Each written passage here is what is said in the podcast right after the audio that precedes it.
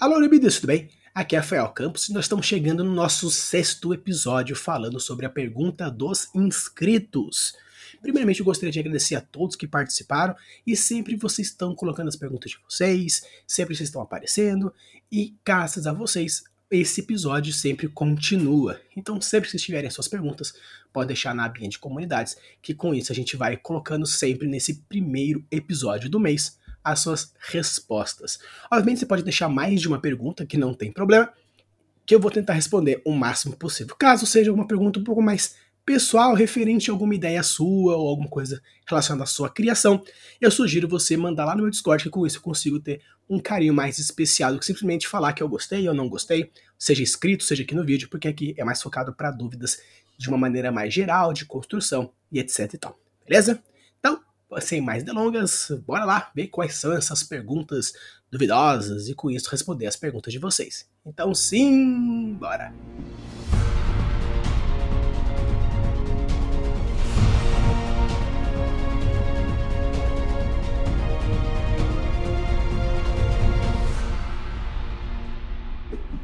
Pergunta número 1 um de Ciência Fantástica. Estou escrevendo uma narrativa no mundo que desenvolvo.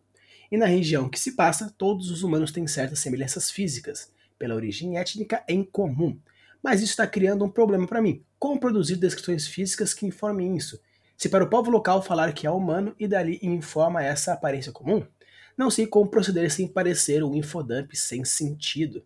Então, Ciências Fantásticas, a gente fala sobre descrições principalmente sobre a questão do infodump. Já até tem alguns episódios que a gente fala sobre a descrição de ambientes, sobre ambientação, sobre as técnicas diversas do infodump propriamente dito. Então, qualquer coisa você pode nesses vídeos mais específicos de técnica e dar uma revisada. Porém, vou trazer de uma coisa um pouco mais rápida e direta aqui para você.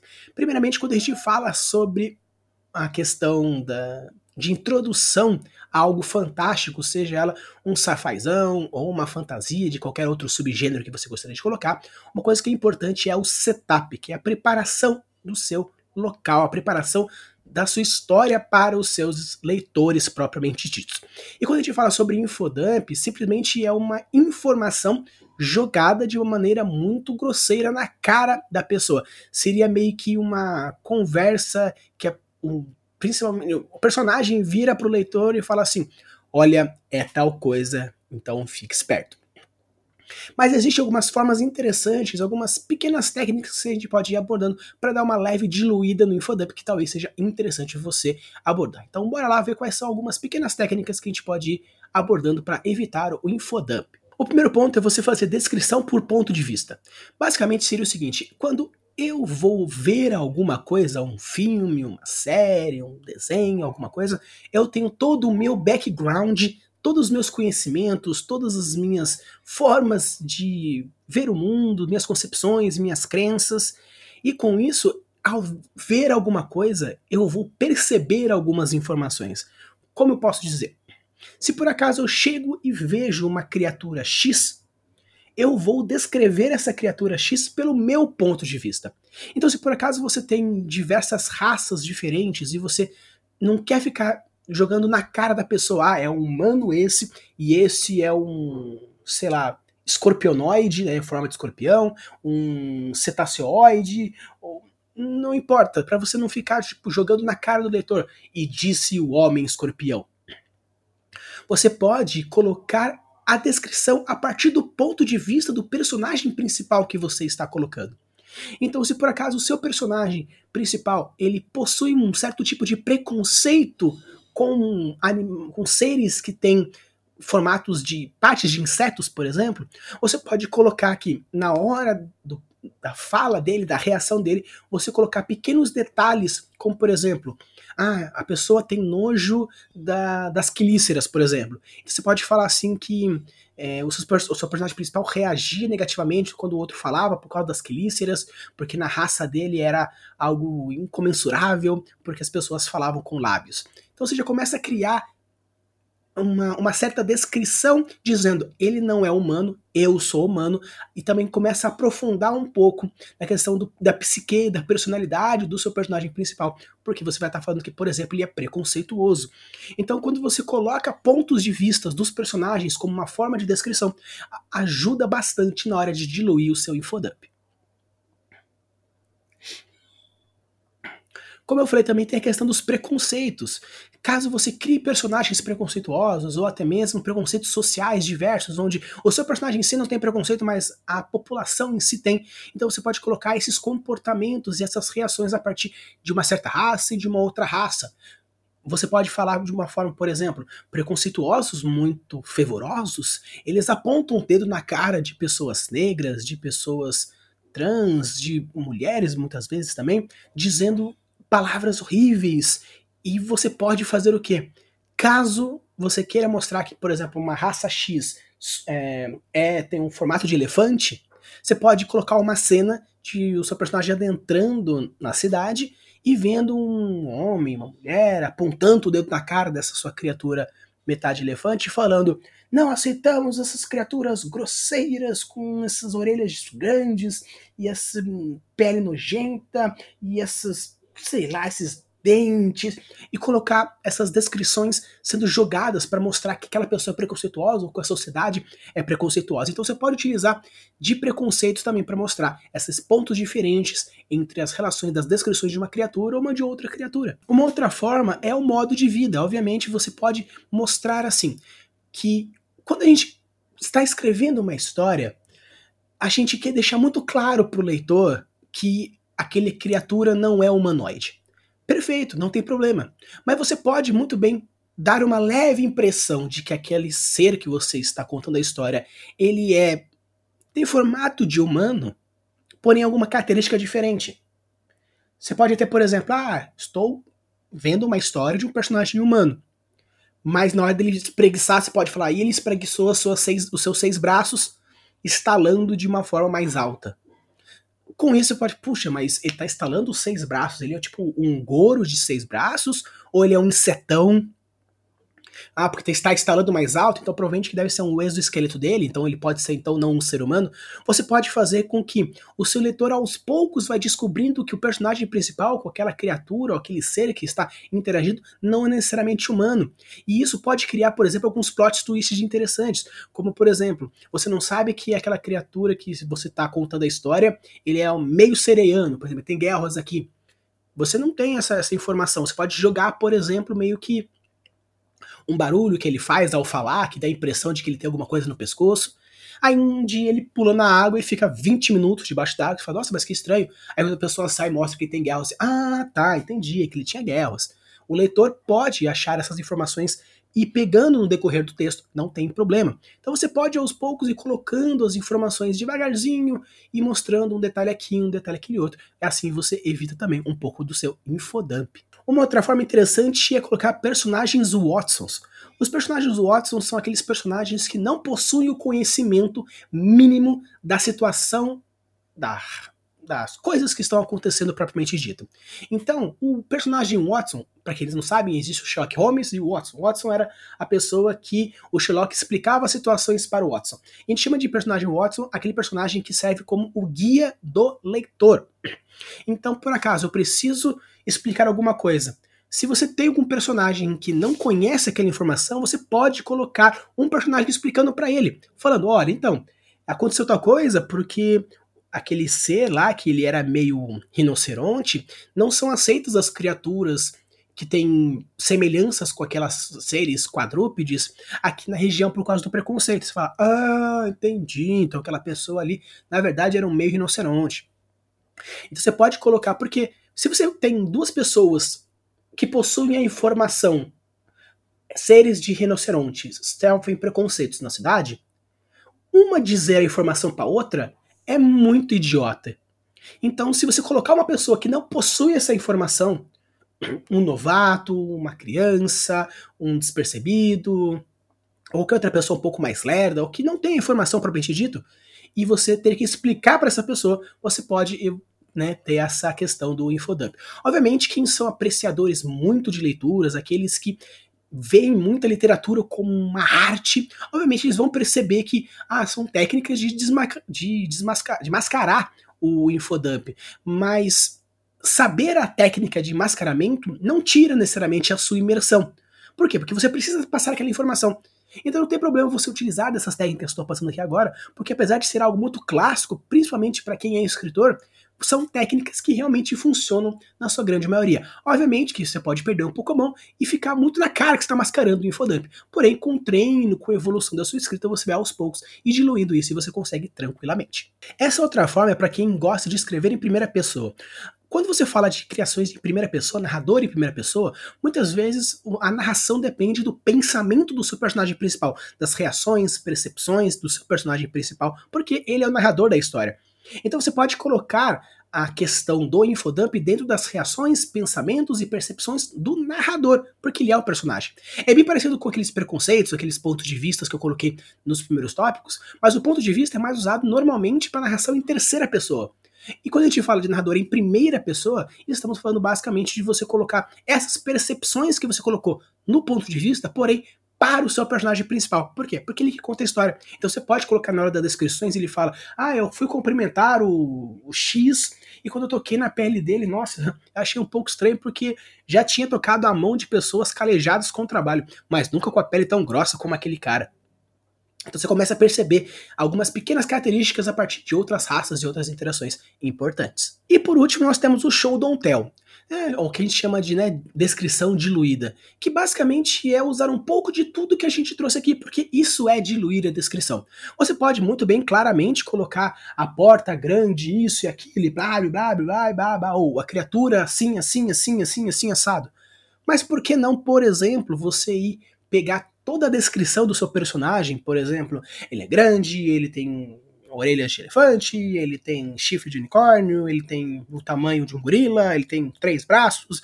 Você pega todas essas descrições e o que, que você faz? Você pode diluir essas descrições durante o capítulo. Como, por exemplo, a pessoa chegou para cumprimentar ele e falou assim: Ah, quando ele cumprimentou, utilizou dos três braços com aperto forte na mão da pessoa. Hum, já sei que tem três braços. No decorrer da história, do capítulo, tudo mais e tal, ele fala assim. E a pessoa disse com uma voz que propagava muito alto, utilizando o seu pescoço musculoso. Hum, então um pescoço mais musculoso. Ou, ao, ao se sentar, a cadeira deu uma leve arriada pelo seu imenso tamanho e peso. Hum, então você vai pegando um pouco das descrições do personagem a partir das descrições do local juntamente com a ação. Um episódio que eu tenho com a Camila, a gente fala sobre as descrições utilizadas em descrição de personagem, ambientação e diversos outros pontos. Então, quando você coloca uma descrição do seu personagem juntamente com uma ação de história, juntamente com uma descrição de personalidade, com um andamento cronológico ou diversas outras coisas, você consegue diluir dando muito mais informação a partir daquela descrição. Pergunta número 2 de Gustavo Benevides: Como abordar preconceito e discriminação?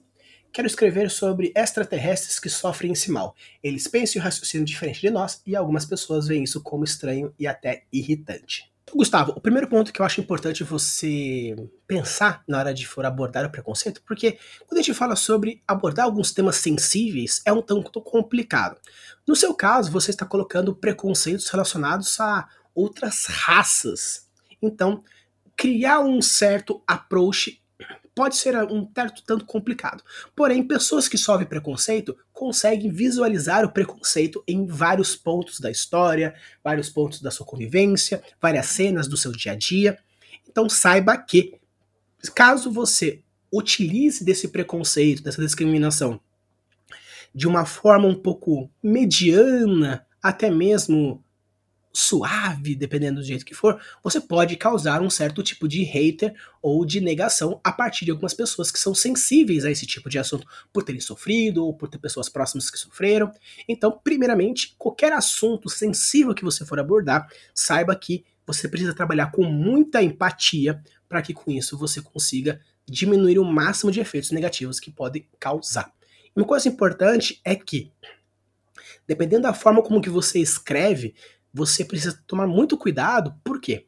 Se você é uma pessoa que tem preconceito com uma pessoa, com as negras, por exemplo, e você quiser trabalhar esse preconceito dentro da sua história, você fatalmente vai acontecer alguns deslizes e colocar na sua, na sua história coisas que são a sua percepção.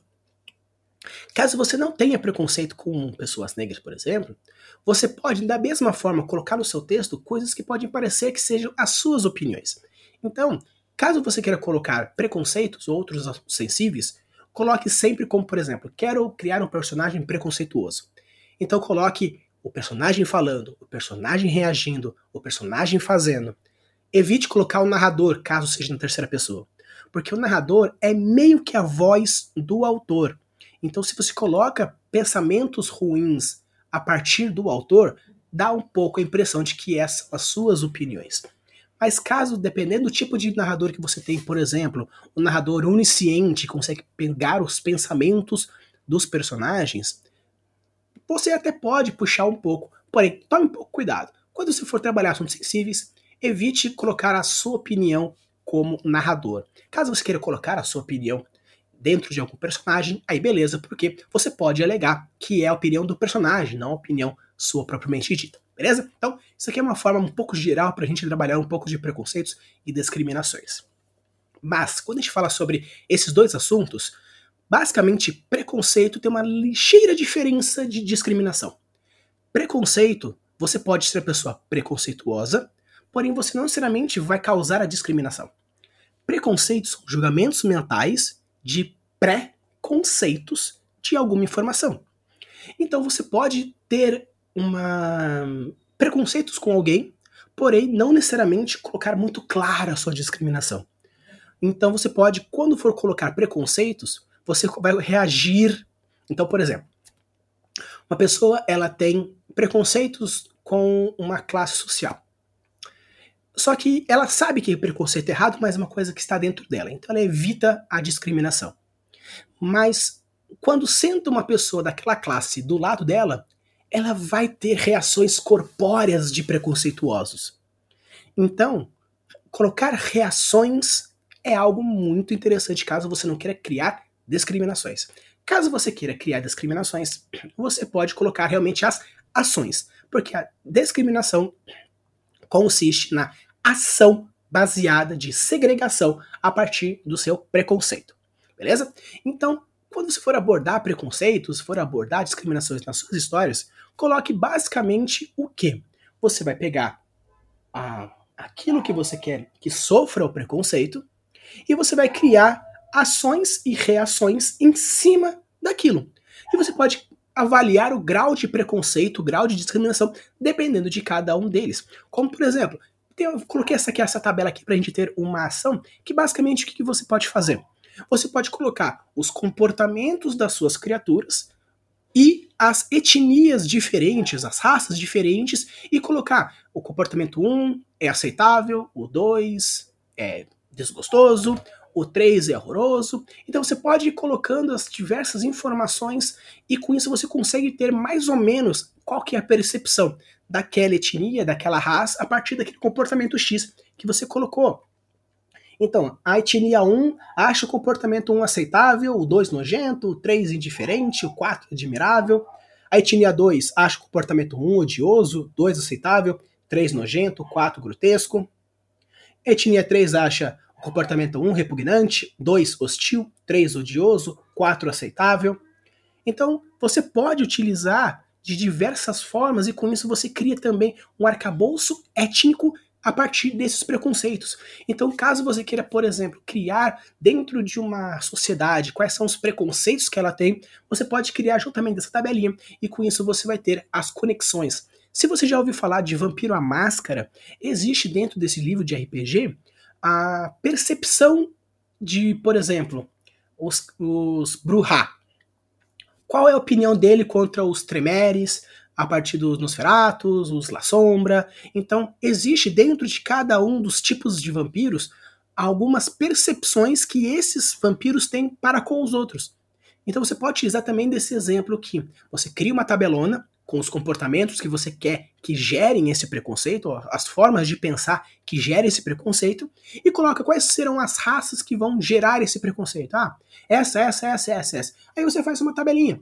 Caso não, é, não é uma coisa racial, não é uma coisa ética esse preconceito, é dos personagens. Então coloque o nome dos personagens e com isso você fala, ah, esse personagem tem tal preconceito com um, não tem com outro, e assim por diante. Com isso você consegue ter uma ação melhor. E o mais interessante é que colocando essa tabelinha que a gente que eu estou sugerindo aqui para você, você pode utilizar também como arcos de personagem, onde ele começa de uma forma X e termina de uma forma Y, onde ele supera o preconceito, onde ele evolui com pessoa, ele amadurece, ou ele piora a partir de alguma ação de X ou Y.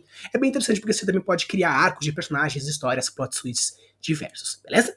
Então, pessoal, essas duas primeiras perguntas foram perguntas mais relacionadas à escrita de uma maneira geral, e agora as próximas perguntas são mais voltadas ao world building propriamente dito, beleza? Então, bora lá para a pergunta número 3 de Beth Garcia.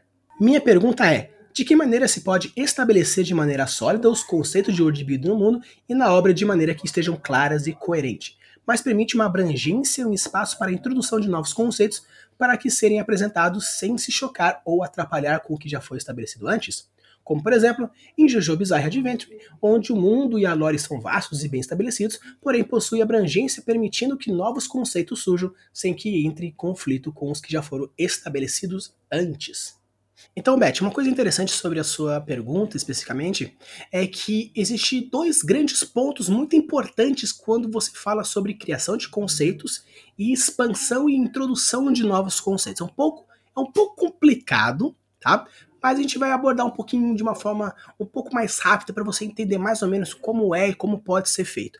Mas, obviamente, é tudo uma questão de treino, preparo, é, se preparar antes, arquitetar antes, montar algumas coisas. Mas bora lá e vamos conversar um pouquinho sobre como funciona esses dois pontos interessantes que você abordou. O primeiro ponto, como por exemplo, de que maneira se pode estabelecer de maneira sólida os conceitos de world building no mundo e na obra de maneira que estejam claras e coerentes. Então, uma coisa importante quando a gente fala sobre construção de mundo de forma coerente. Ah, mas eu queria saber como eu faço de uma forma coerente, porém expansiva.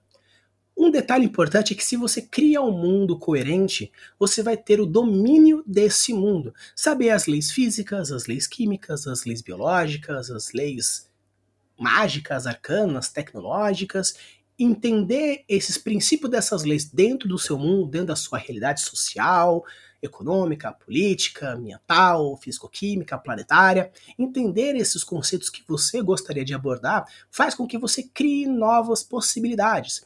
Então, entender, por exemplo, se o world building ele é irracional suave, irracional pesado, racional suave, racional pesado, que são basicamente as quatro categorias que a gente aborda a partir das leis de Sanderson é algo importante você entender os princípios de cada uma delas. Até vou deixar aqui no cardzinho para você rever esse episódio que eu comentei sobre esses quatro tipos, para você entender mais ou menos como vai ser o tipo de mundo que você quer.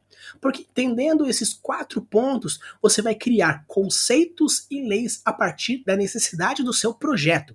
Se você quer, por exemplo, criar um mundo onde o world building, todo o seu sistema, ele é irracional e suave, que é o mais simples e misterioso possível.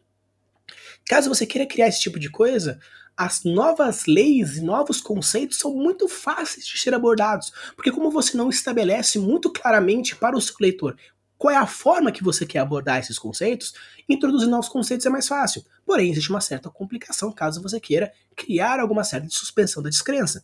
Caso você queira fazer, por exemplo, um mundo mais pesado e racional, que é o extremo da contraparte, é um pouco mais difícil você criar novos conceitos, porque dependendo da forma que você abordou anteriormente, isso quebra uma forma ou outra, e por isso a gente entra na nossa segunda parte da explicação da sua pergunta, mas permite uma abrangência e espaços para a introdução de novos conceitos que possam ser apresentados sem se chocar ou atrapalhar o que foi estabelecido antes. Nesse quesito, existe a terceira lei de Santos, que é muito importante você pensar e avaliar nesse ponto. A terceira lei diz o seguinte: expanda os conceitos antes de incorporar novos.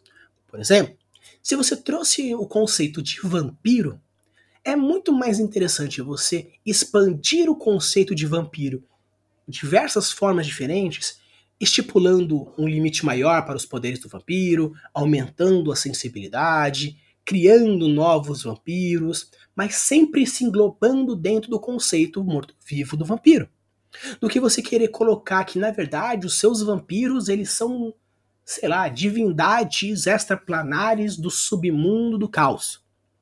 Trazer esse novo contexto antes de abordar tudo, show de bola.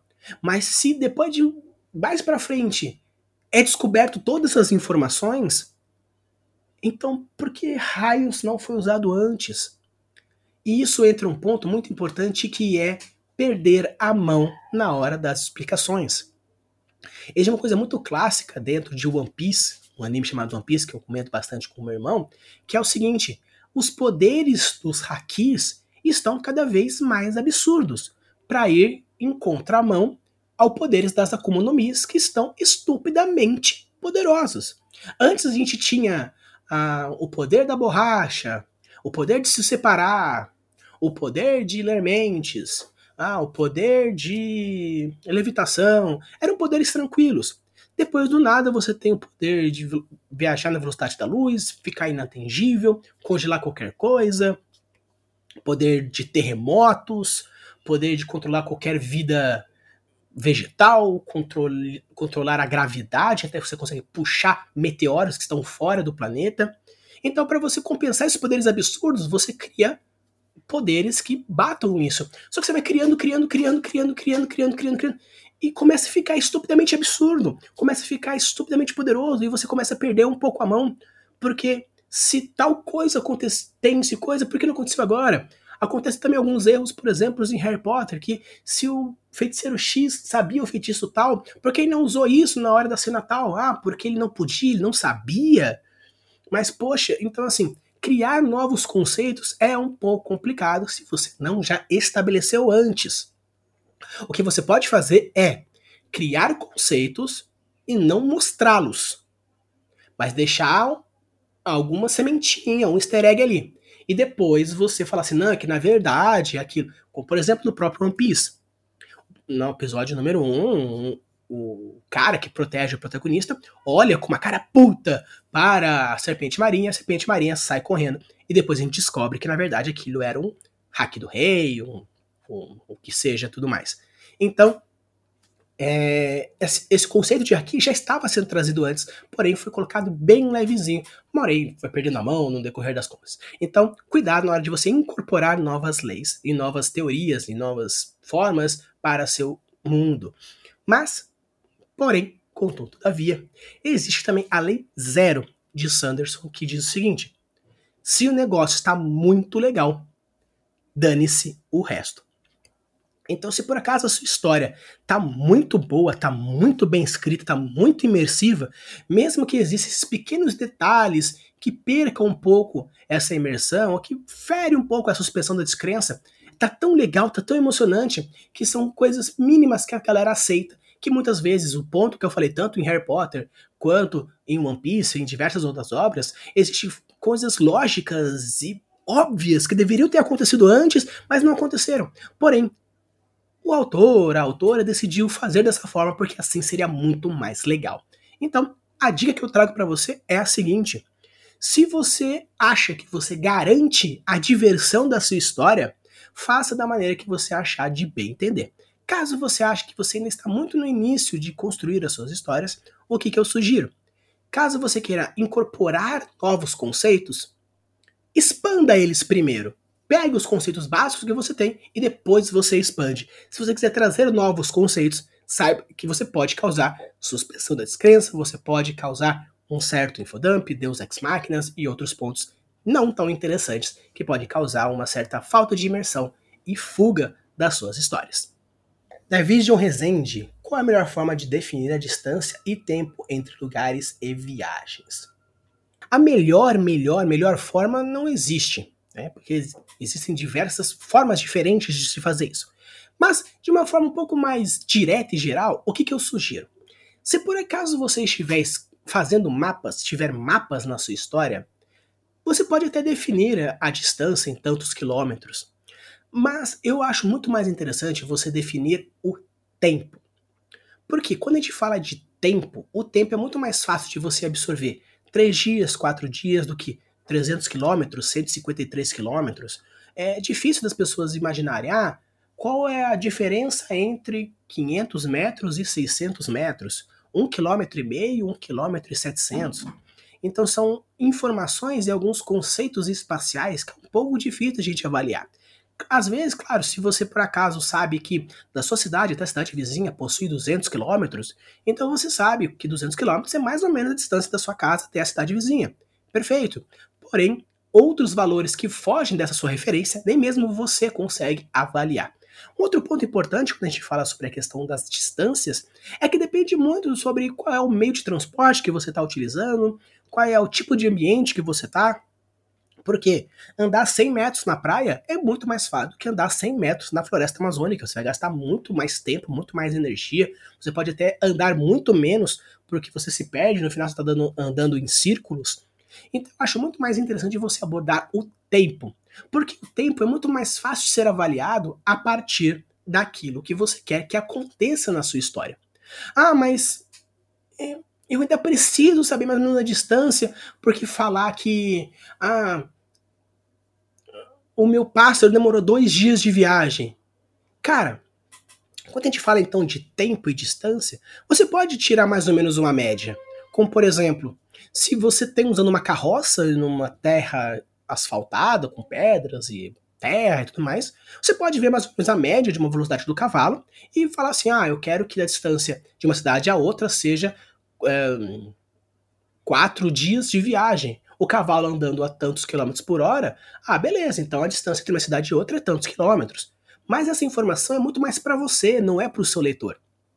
Obviamente, se você definiu que ah, as pessoas demoram oito dias para chegar de uma cidade a outra e o seu pássaro demorou duas horas, ou o seu pássaro é ultrassônico, ou você pecou bastante. Isso acontece bastante em Game of Thrones porque demora dias para sair de uma cidade para outra em Westeros, mas os corvos chegam em poucas horas. Então é um pouco bizarro, são corvos ultrassônicos. Então é um pouco tanto bizarro. Mas uma dica que eu trago para você para estipular a distância entre um e outro, caso você realmente ache interessante colocar quilometragem, imagine mais ou menos como seria de um ponto a outro. Coloque no Google Maps, por exemplo, ah, eu queria que fosse mais ou menos a distância de uma cidade X até outra cidade, que você tem uma noção de distância. Jogue no Google Maps e veja, ah, de carro quanto seria? A pé quanto seria? Você pode imaginar, ah, se a pé demora, por exemplo, dois dias, considerando que são dois dias ininterruptos, mais oito horas de sono, papapá, três, quatro dias viagem a pé. Show de bola!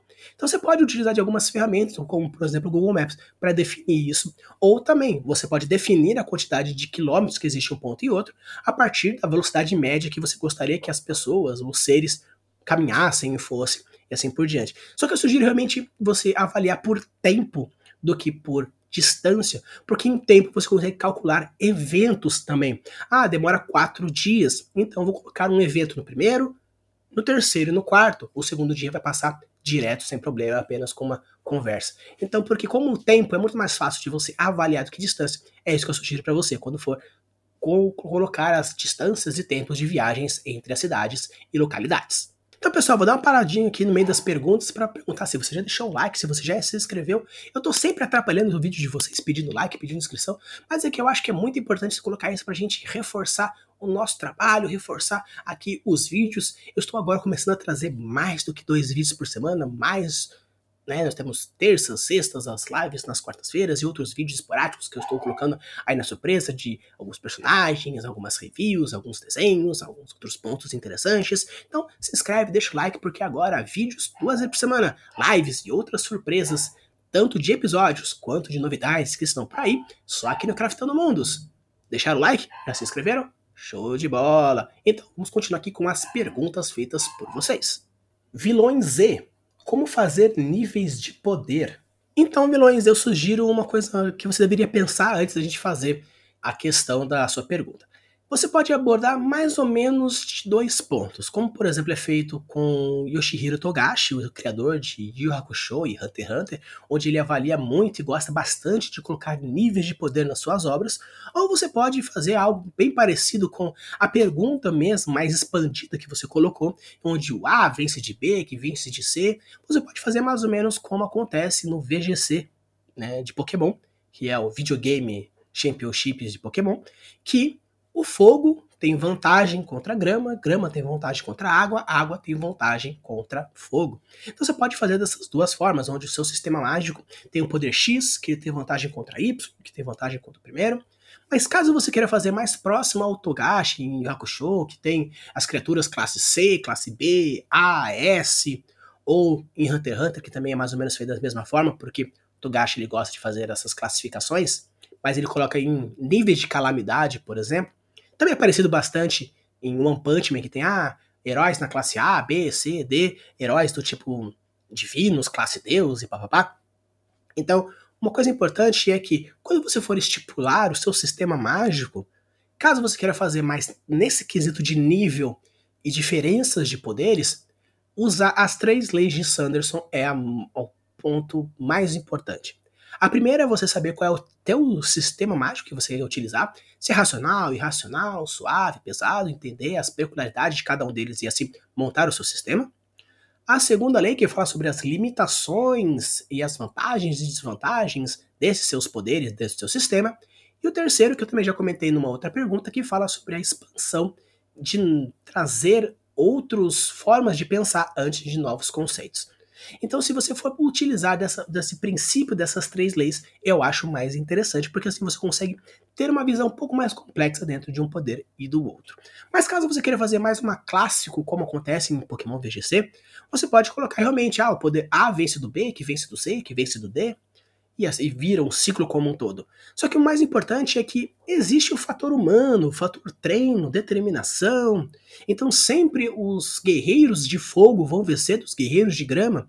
Sempre os guerreiros de grama vão vencer dos guerreiros de água, e os guerreiros de água vão sempre vencer dos guerreiros de fogo. Então, ao invés de ser uma coisa muito fechada, você pode colocar que existem vantagens, que existem um, atributos, mas que não necessariamente um vencer o outro, porque senão fica muito claro. Ah, se o A usa X e o B usa Y, se o X vence de Y, a vitória está garantida, não, você já sabe o que vai acontecer. Porém, reviravoltas, plot twists, arcos de personagens é bem interessante, porque existem vários fatores humanos.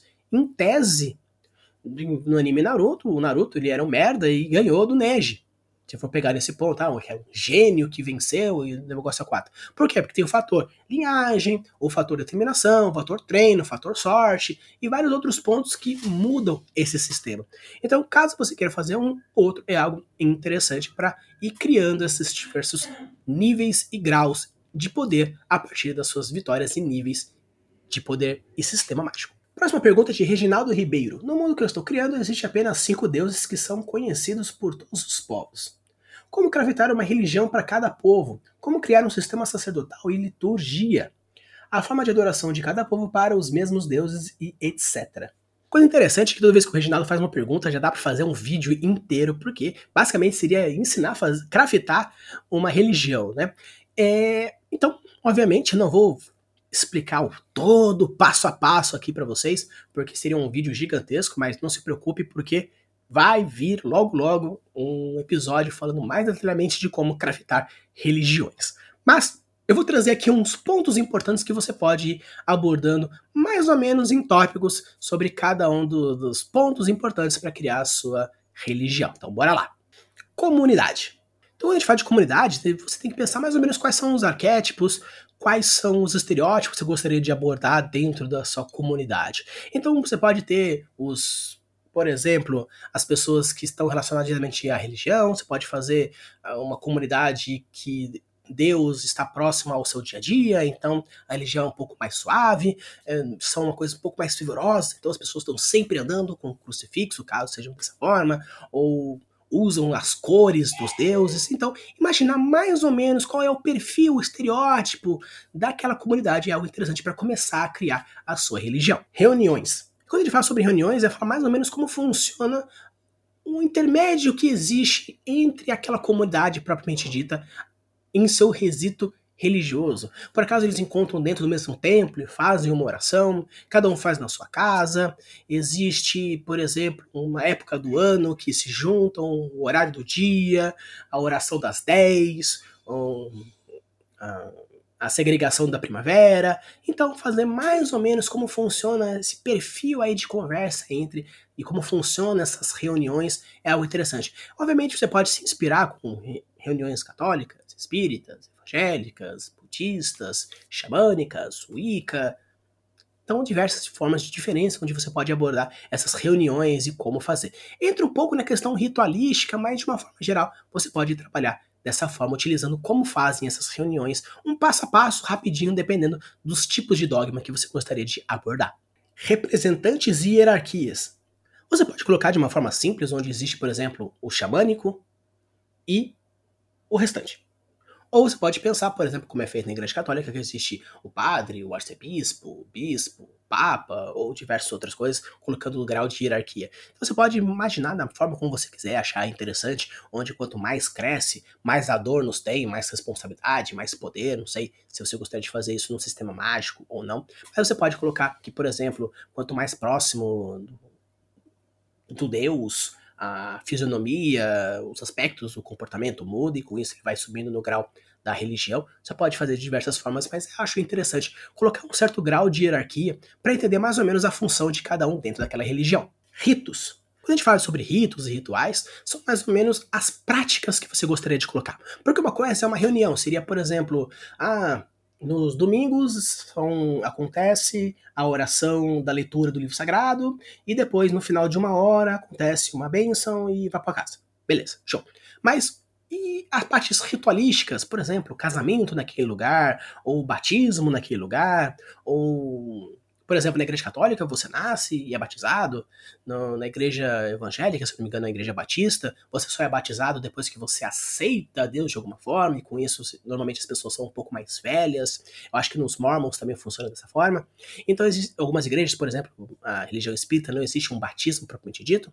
Então, você pode criar diversos tipos de rituais que sejam significantes para algum tipo de condecoração, algum tipo de rito de passagens, ou até mesmo de mudança de vida. É bem interessante para dar um pouco de robusteza dentro da sua religião, porém é uma coisa bem interessante e bem legal que você pode ir abordando, obviamente, usando como exemplos diversos rituais diferentes, desde o xamânico, único, totênico, etc e tal, até um pouco mais moderno hoje em dia, que é um pouco mais simples, não tão fervoroso, assim, ritualístico e cheio de grandes coisas, porém, existe todos esses simbolismos que você pode ir trazendo para cada um. Escrituras e valores. É bem interessante porque você pode criar o seu livro sagrado, por exemplo, seja baseado na tábula de Moisés, onde o livro sagrado é a pedra que possui alguns mandamentos, ou a Bíblia, que existe em vários salmos, ou o Torá, que é um puto livro grosso, ou, por exemplo, o Espiritismo, que são cinco livros dentro do Pentateuco. Então você pode utilizar de diversas formas dessa escrita e com isso abordar os valores que você gostaria de ter naquela religião. Então você pode colocar valores relacionados a exemplos clássicos como amor ao próximo, como é, amar a Deus, como é, respeitar e tudo mais, ou você pode fazer coisas mais específicas, como não adorar tal coisa, ou não fazer aquele outro, fazer mais ou menos coisas que faça, coisas que não faça, e com isso criar algumas certas consequências, ou divinas, ou humanas para as ações e valores que você defende. Nisso já vai entrar um pouco na questão do Genius Loss, apesar de que, como você disse que possui cinco deuses, eu acho interessante você imaginar mais ou menos qual seria a essência de cada um desses, e com isso você criar, por exemplo, se os devotos A, eles são devotos ao deus 1 e 2, o que, que os dois deuses têm em comum para criar uma unidade que é devotos a uma religião a devotos a esses deuses?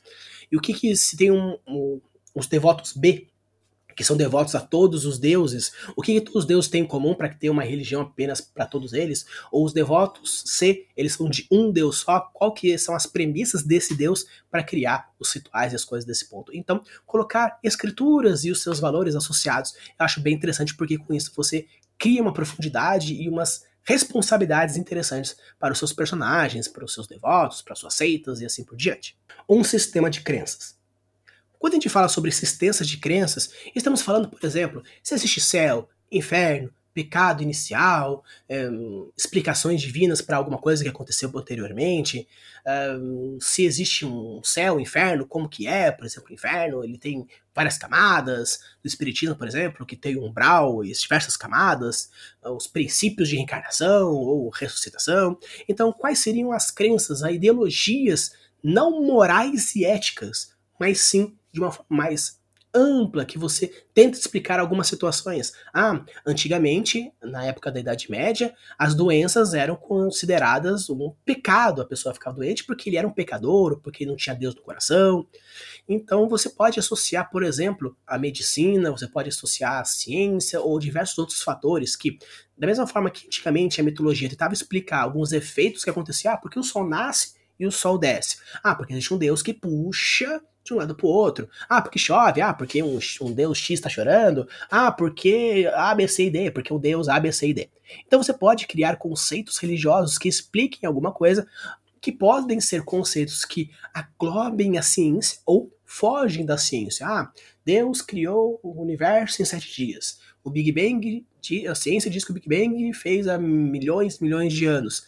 Então, você pode criar religiões que a pessoa aceita os dois, ou só aceite um, ou só aceite outro. Então, quais seriam os conceitos e as crenças dentro da religião que você está colocando em cada uma delas? Conexão ao divino. Quando a gente fala com conexão ao divino, basicamente seria Existe uma conexão direta onde você ora e você escuta esse Deus? Ou Deus ele é tão longe que não existe uma ligação direta, existe algumas hierarquias até chegar a eles? Ou, algum, ou não? Então seria quais são as formas? Oração, meditação, é, desdobramento, sacrifícios, rituais, como seria uma forma que esses seres, essas criaturas, elas estão em contato com a sua divindade. Então, a partir disso, você pode colocar diversas formas diferentes. Só que o que eu acho mais importante seria, primeiramente, você definir quais seriam as religiões a partir desses deuses que você criar. A religião do Deus 1, do Deus 1, 2, 1, 2, 3, 4, 5, 3, 4, 5, 2, 3, 5,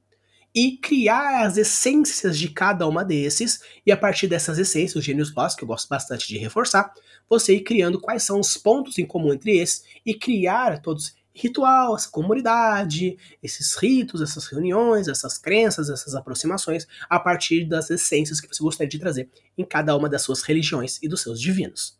Pergunta de Daivision Rezende. Gostaria de saber de quantas cidades e vilas seria o mínimo para se ter em um país que está sendo criado no World Building. Então, cara, não existe necessariamente uma resposta, porque se você coloca um país, por exemplo, que é do tamanho do Sergipe, você pode ter quatro cidades. Porque é uma, um local que ainda está em expansão, ou não existe um grande nível tecnológico. Ou você pode fazer como, por exemplo, acontece no Japão, que é uma cidade, que é um país bem pequenininho, porém existem diversas cidades aqui e outras cidades aqui são bem espaçadas. Então, tipo, acontece aqui no estado de São Paulo, onde a grande cidade de São Paulo existe a conurbação. Você passa de uma cidade e outra e nem percebe que você mudou, porque não existe uma área rural que separa um ou outro. Em compensação, existem cidades tão afastadas que entre o centro de um e o centro do outro, você não sabe. E parece que você ficou muito tempo, porque a área urbana entre um e outro é bem gigantesco. Então, não existe necessariamente uma resposta para dizer quantas cidades precisam ter, depende muito do perfil da sua sociedade, do perfil do seu mapa, em diversos pontos. Então, basicamente seria o seguinte: o que eu sugiro para você? Ao invés de você pensar quantas cidades precisa ter no mínimo, seria crie as suas cidades. Não pense no máximo e no mínimo.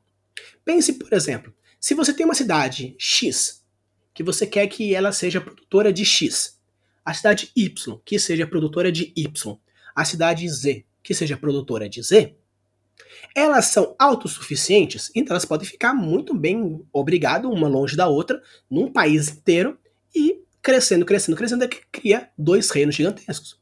Porém, se um depende do outro, você pode criar outras microcidades que gerem aquele elemento para a cidade X. Cidade X não tem Z, não tem Y. Então pode ser ou uma aproximação dessa cidade Z e Y, ou X podem criar cidades satélites, como aconteceu em Brasília, que eram referentes a manter Brasília e a construir Brasília. Então não necessariamente existe um máximo mínimo, mas o que eu sugiro mesmo, crie sociedades, vai aos poucos fazendo cada uma delas, e depois crie a relação política, econômica, social entre cada uma delas, porque é muito mais interessante. Se você for imaginar, por exemplo, o Senhor dos Anéis, existem trolhos de cidades entre a capital e os Starks que ficam lá no norte. Mas as cidades são importantes para a trama? Não são, então eles simplesmente passam reto. Para cidades que são importantes, ou por causa de uma rebelião, de uma guerra, de uma doença. Você cria aquela cidade naquele trecho para que aquilo aconteça. E vai colocando um pontinho no seu mapa. E no final você acaba construindo várias cidades ou vilarejos aqui e ali que tem certa importância. Ah, eu vou criar um vilarejo que vai ser a, a vila dos rúnicos totênicos. Beleza, cria sua vila. E depois você coloca ela no mapa, mais ou menos, onde você gostaria que ela tivesse entre um ponto e outro. Então, não se foque muito na quantidade, e sim na qualidade. Cria aos poucos as suas cidades e vai expandindo. Por exemplo, eu tenho um livro que eu estou escrevendo e logo logo espero que ele saia, que a história basicamente passa dentro de uma cidade única. Não necessariamente eu preciso colocar outras cidades, porque a história se passa simplesmente numa cidade só. Obviamente, existem outras cidades, os personagens comentam de outras cidades, porém, não vejo importância de criar outras, porque aquela cidade ela é suficientemente para contar toda a história que eu quero contar. Então, foque nisso. Qual é o projeto? Você quer que os seus personagens andem pelo mundo e com isso conheçam novas cidades, mas todas as cidades são importantes? Por exemplo, eu vou sair daqui da minha cidade de São José dos Campos e vou até São Paulo. E eu vou passar por Santa Isabel, vou passar por Jacareí, vou passar por Arujá. Mas essas cidades são importantes para minha plot, para minha vida? Não, então eu vou passar direto. Elas tecnicamente, inconscientemente, não existem para minha história. Você pode contar, por exemplo, que na descrição da viagem passou pela cidade X, pela cidade Y, pelas placas de bem-vindo. Porém, não necessariamente caso não seja importante. Você pode simplesmente falar assim que depois de três dias de viagem, o seu personagem chegou até o destino dele, porque não era relevante esse o trajeto em si, mas sim o tempo que ele demorou ou por que ele foi. Então não foque muito na quantidade, mas sim na qualidade, e por isso aos poucos no final você vai construir diversas cidades numa região, menorzinhas em outra, a partir das suas necessidades, e assim vai expandindo. E para finalizar, nós temos a pergunta de vilões Z. O que, que é melhor, criar um universo muito grande ou explorá-lo muito bem, ou até mesmo algo meio intermediário? Cara, não existe melhor forma, tá? Existe várias formas de fazer, existem as formas de fazer. Então, por exemplo, se você for pegar uh, e perguntar pro Brandon Sanderson o que, que ele acha, ele vai falar assim: construa o seu mundo de uma forma fechada, complexa e com seus detalhamentos, e com isso você vai ter mecanismo suficiente para poder criar as conexões que você precisa dentro do seu world build. Se você perguntar, por exemplo, essa pergunta para Kate Messner, ela vai falar: crie o mínimo que você precisa para começar a contar a sua história e faça com que você crie o seu, o seu world building a partir da necessidade dos seus personagens a partir do desenvolvimento da história. Ou seja, se você é uma pessoa um pouco mais pro arquiteto como eu, você pode criar vários conceitos, várias estruturas, porque isso vai te dando mais liberdade e segurança para aquilo que você está criando. Caso você seja um pouco mais para jardineira, como por exemplo a Camila, ela é uma questão que é mais ou menos mais parecida com a Cat Messner, que ela vai construindo o um mínimo para que a história aconteça e dependendo da necessidade ela vai colocando outros elementos. Então existem as vantagens e as desvantagens entre ser um e ser outro. Tem um vídeo aqui que eu fiz com a própria Camila chamado qual world builder eu sou, vou deixar aqui no cardzinho para você ver caso você não tenha visto. Então, caso você seja uma pessoa mais pro arquiteto como eu, tem algumas vantagens e desvantagens que você pode fazer na partir da sua história. Caso você seja uma pessoa mais jardineira, como por exemplo a Camila é na questão do world building, existem as vantagens e as desvantagens de ser esse aspecto. Beleza? Então, dá uma puladinha lá, porque é um vídeo que a gente discute vários pontos que eu não vou dar uma repetição aqui, porém é algo bem interessante, porque dependendo do tipo de forma que você pensar, existem essas formas que vocês vão colocar.